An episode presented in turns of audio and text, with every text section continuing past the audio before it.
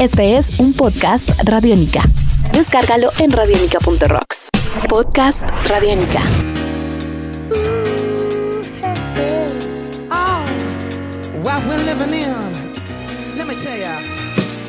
Continuamos en esta segunda parte de podcast Radiónica, Tribuna Radiónica con el presidente de la Federación Colombiana de Tenis.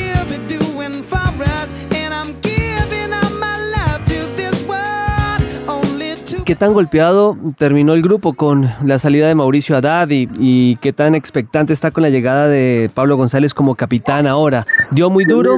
sí, yo no voy a negar que nos, nos golpeó a todos, no solo al equipo, a los dirigentes, a todos nos dio duro el tema de Chile, porque fue algo que la misma Federación Internacional de Tenis reconoció que teníamos la razón cuando le puso una multa muy grande a Chile y permitió que Santiago Giraldo pudiera jugar ahora con República Dominicana. Son dos hechos concretos en los cuales muestran que nosotros teníamos la razón, pero perdimos el punto. Pero ya con eso hay que enfrentar la situación y seguir adelante. Así es. ¿Y cómo toman el nombramiento de Pablo González como su capitán ahora? Muy bien, muy bien. Es que ellos tienen la ventaja de que han sido familia muchos años. Tanto González estuvo en el equipo con Tani, con Falla, con Cabal, con Giraldo. La verdad es un grupo muy, muy unido y eh, es más, nosotros creo que somos de los pocos equipos a nivel mundial que desde ayer estamos concentrados para jugar el próximo viernes, no este, sino en la próxima semana, el viernes 16.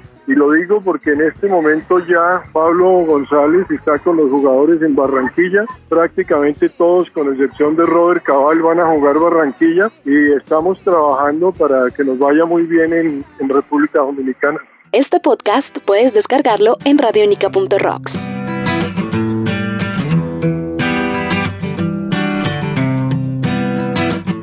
Usted hace instantes tocó el tema someramente y quisiéramos preguntarle cómo viene el recambio del tenis colombiano. Si bien es cierto que usted, como bien lo mencionaba, el equipo tiene bastante tenis para dar todavía, ¿cómo vienen esas nuevas generaciones trabajando en masculino, por ejemplo? En masculino tenemos jugadores eh, de la talla de Nicolás Mejía es un excelente jugador de sencillos. Está Sergio Hernández, está eh, otro chico de Bogotá. Es más, tenemos unos cuatro o cinco chicos. Tampoco podemos pensar en que esto es en multitudes, pero vamos bien. Eh, y en mujeres ya lo había mencionado también el caso de Emiliana Arango, Juliana Monroy, María Camilo Osorio, que si nosotros, porque esta es la realidad, eso de tener uno o dos jugadores buenos, ojalá los pudiera uno tener cada año que fueran top 100 y en materia de tenis femenino, que inclusive viene Colombia realizando torneos acá, eso también influye muchísimo, ¿no? La organización de torneos de élite acá en Colombia. Sí, estamos haciendo un esfuerzo grande, estamos haciendo torneos,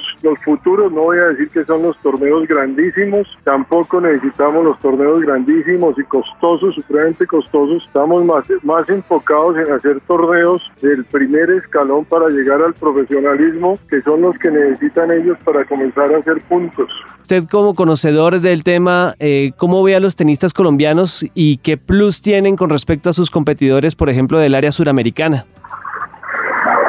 No, yo creo que este es más, yo no lo generalizaría, es más un trabajo individual muy serio y creo que lo más importante que hay que inculcarle a los jugadores es que sean profesionales de que, desde que son muy chicos, porque es un gran sacrificio que, hacer, que hay que hacer a los 13, 14 años y para eso se necesita tener un nivel de dedicación muy, muy alto. Podcast Radiónica.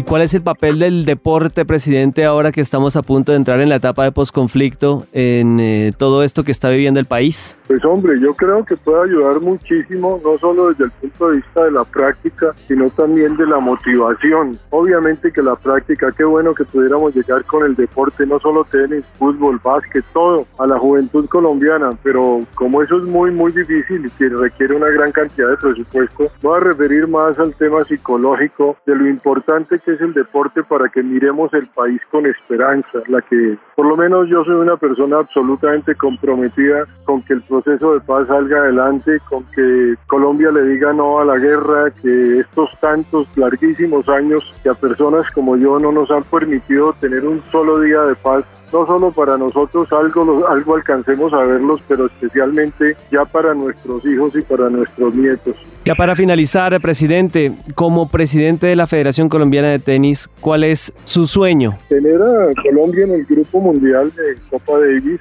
y tener a Colombia en el Grupo Mundial de Copa Federación.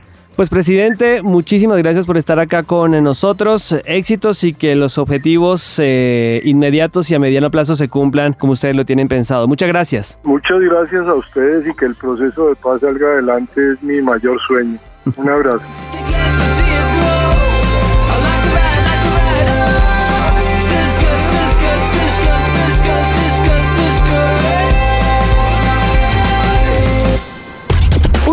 Universo sonoro por recorrer. Podcast Radio Mica.